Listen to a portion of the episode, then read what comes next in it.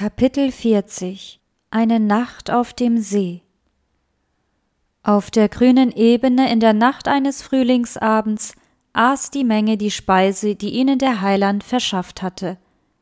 Die Worte Jesu, die sie da gehört hatten, waren ihnen wie eine Offenbarung Gottes vorgekommen. Die Taten der Heilung, die sie sehen durften, konnten nur durch die göttliche Kraft bewirkt worden sein. Das Wunder der Brote aber berührte jeden persönlich. Jeder hatte Anteil an diesem Geschenk. Zu Moses Zeit hatte der Herr die Kinder Israel in der Wüste durch Manna gespeist. Und wer war dieser, der sie heute gespeist hatte, wenn nicht der, von dem Mose geweissagt hatte? Keine menschliche Macht kann aus fünf Gerstenbroten und zwei kleinen Fischen so viel Speise schaffen, um damit tausende hungriger Leute zu versorgen. Und sie sagten zueinander, das ist wahrlich der Prophet, der in die Welt kommen soll. Den ganzen Tag waren sie immer mehr davon überzeugt worden, doch jene krönende Handlung nun gab ihnen die Gewissheit, dass der lange erwartete Erlöser unter ihnen weilt. Die Hoffnung aller Anwesenden wird immer größer. Er ist es, der Judäa zu einem irdischen Paradies machen wird, zu einem Land, in dem Milch und Honig fließt. Er kann jeden Wunsch erfüllen und auch die verhassten Römer verjagen. Er kann Juda und Jerusalem befreien und die in der Schlacht verwundeten Soldaten heilen, die Heere mit Nahrung versorgen, sowie Völker besiegen und auch Israel die lang ersehnte Herrschaft geben. In ihrer Begeisterung sind die Leute bereit, Jesus sofort zum König zu krönen. Sie sehen, dass er sich nicht darum bemüht, die Aufmerksamkeit auf sich zu lenken oder sich ehren zu lassen. Hierin unterscheidet er sich wesentlich von den Priestern und Obersten, und sie befürchten, dass er nie einen Anspruch auf Davids Thron geltend machen wird.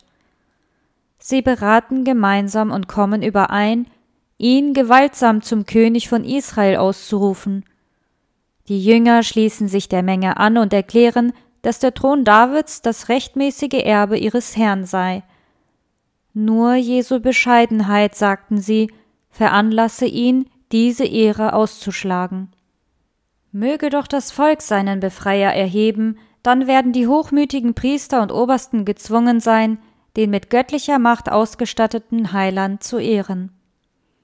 Es werden nun eilig Vorbereitungen getroffen, diesen Plan auszuführen. Doch der Herr bemerkt ihre Absicht und kennt besser als das Volk die Folgen einer solchen Handlung. Schon jetzt trachten die Priester und Obersten ihm nach dem Leben und beschuldigen ihn, dass er das Volk gegen sie aufwiegele. Auf den Versuch des Volkes, ihn auf den Thron zu setzen, würden nur Gewalttat und Aufstand folgen. Das würde das geistliche Reich in Gefahr bringen. Diese Entwicklung musste sofort gestoppt werden. Jesus rief seine Jünger und ordnete an, sofort das Boot zu besteigen und nach Kapernaum zurückzufahren, während er selbst das Volk entlassen werde. Noch nie waren die Jünger so wenig bereit, die Anordnung ihres Herrn zu befolgen.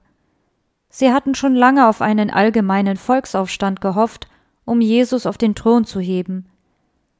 Sie konnten sich nicht mit dem Gedanken anfreunden, dass diese Begeisterung erfolglos bleiben sollte. Die zum Passafest versammelte Volksmenge wollte den neuen Propheten sehen, und den Jüngern schien die Zeit gekommen, ihren geliebten Meister auf den Thron zu heben. In dieser Begeisterung war es wirklich schwer für sie, ohne Jesus vorzugehen und ihn an diesen einsamen Platz zurückzulassen. Sie protestierten gegen seinen Befehl, aber der Herr sprach nun mit solcher Autorität, wie er sie ihnen gegenüber noch nie gezeigt hatte. Sie wussten nun, dass weiterer Widerstand nutzlos sein würde und wandten sich schweigend dem See zu. Jesus gebietet nun der Menge auseinanderzugehen. Sein Auftreten ist so bestimmt, dass sich niemand zu widersetzen wagt. Die Worte des Lobes und der Begeisterung ersterben auf ihren Lippen. Die Schritte derer, die ihn greifen wollen, verhallen, und der frohe, lebhafte Blick weicht aus ihren Augen.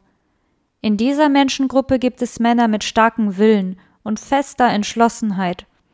Doch die königliche Haltung Jesu und die wenigen ruhigen und befehlenden Worte unterdrücken den Tumult und vereiteln ihre Absichten. Sie erkennen in ihm eine Macht, die über aller irdischen Gewalt steht, und unterwerfen sich ohne jede Frage. Als Jesus allein war, ging er auf einen Berg, um zu beten. Stundenlang flehte er zu Gott. Seine ernsten Bitten galten nicht sich selbst, sondern den Menschen. Er betete um Kraft, den Menschen den göttlichen Charakter seiner Sendung zu offenbaren, damit Satan ihr Verständnis nicht verdunkeln und ihr Urteil fehlleiten könne. Der Heiland wusste genau, dass die Zeit seines irdischen Wirkens bald vorüber wäre und dass nur wenige ihn als ihren Erlöser annehmen würden. In bitterem Schmerz und tiefen seelischen Ringen betete er für seine Jünger, denen noch schwere Prüfungen bevorstanden, ihre lang gehegten Hoffnungen, die sich auf einen im Volk allgemeinen verbreiteten Irrtum gründeten, sollten in schmerzlicher und demütigender Weise vereitelt werden. Anstelle seiner Erhebung auf den Thron Davids würden sie seine Kreuzigung miterleben. Dies wäre seine wahre Krönung, aber die Jünger würden es nicht erkennen. Darum kämen kräftige Versuchungen über sie, die sie aber nur schwer als solche erkennen würden. Ohne den Heiligen Geist zur Erleuchtung ihrer Sinne und zur Erweiterung ihres Verständnisses musste ihr Glaube scheitern.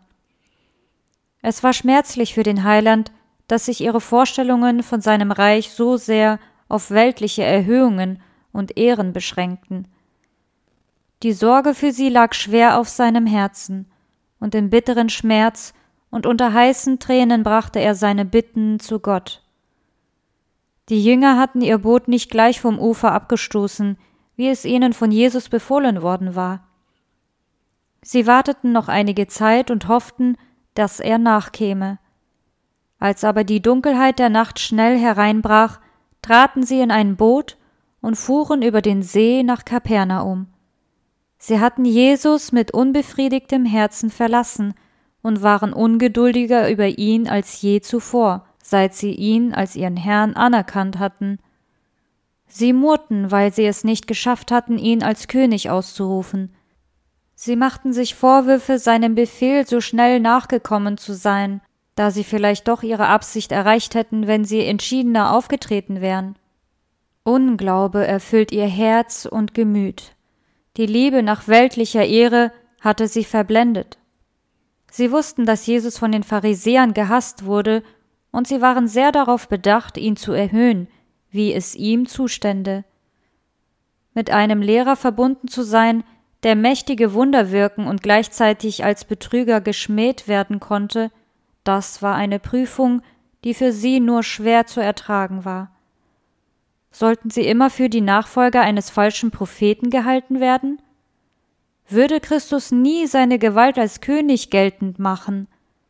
Warum offenbarte er, der so eine Macht besaß, nicht seinen wahren Charakter und machte dadurch auch ihren Weg müheloser?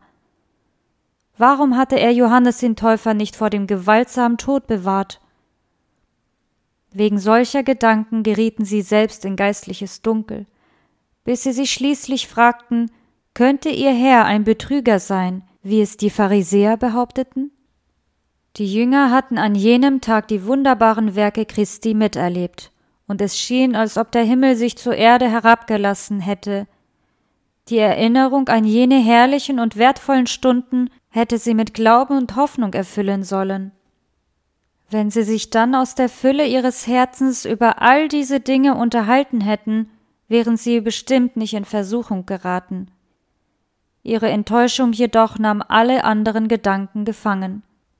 Die Worte Jesu Sammelt die übrigen Brocken, damit nichts umkomme, blieben unbeachtet. Es waren segensreiche Stunden für die Jünger gewesen, aber jetzt hatten sie alles vergessen. Sie befanden sich mitten auf dem unruhigen See. Ihre Gedanken selbst waren stürmisch bewegt und ohne Vernunft. Der Herr gab ihnen etwas anderes, um sie zu beschäftigen und ihre Gedanken abzulenken.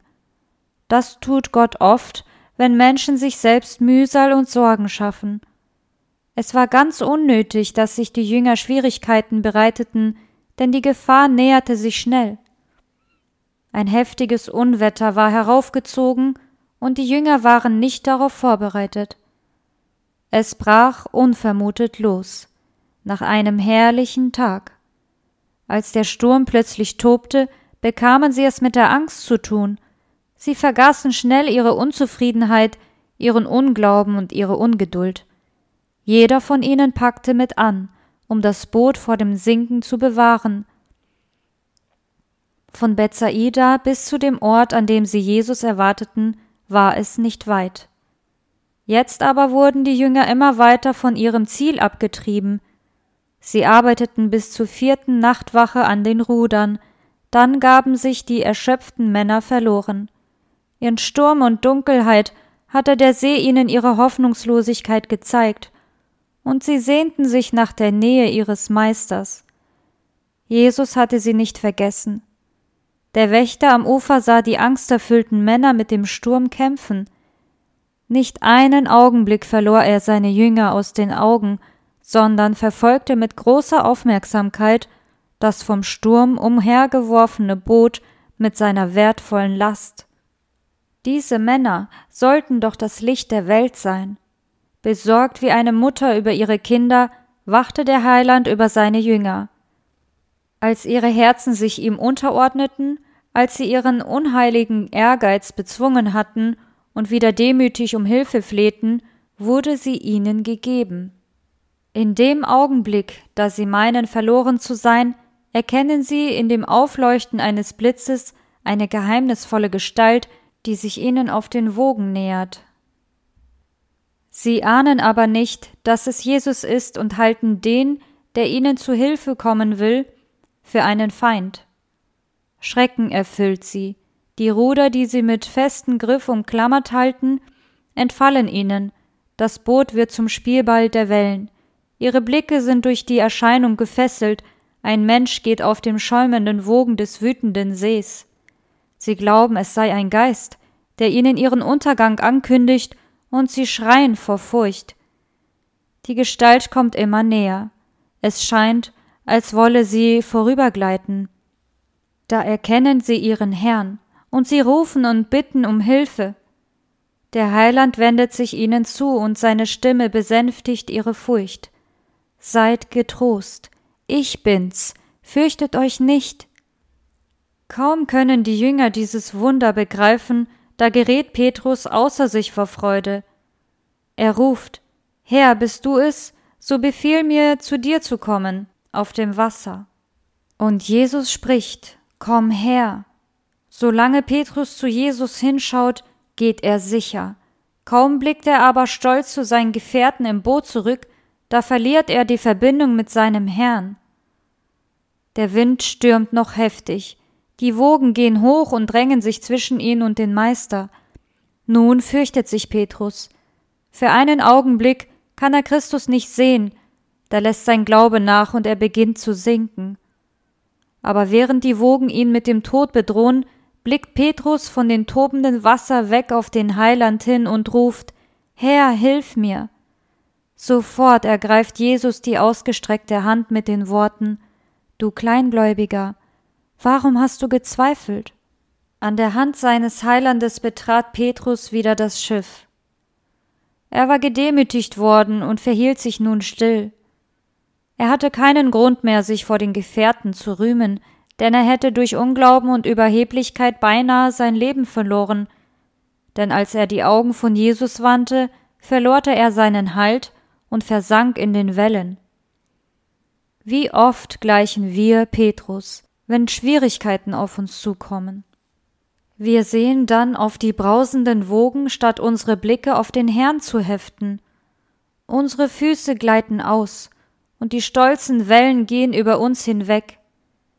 Jesus hatte Petrus nicht geboten, zu ihm zu kommen, damit er umkomme.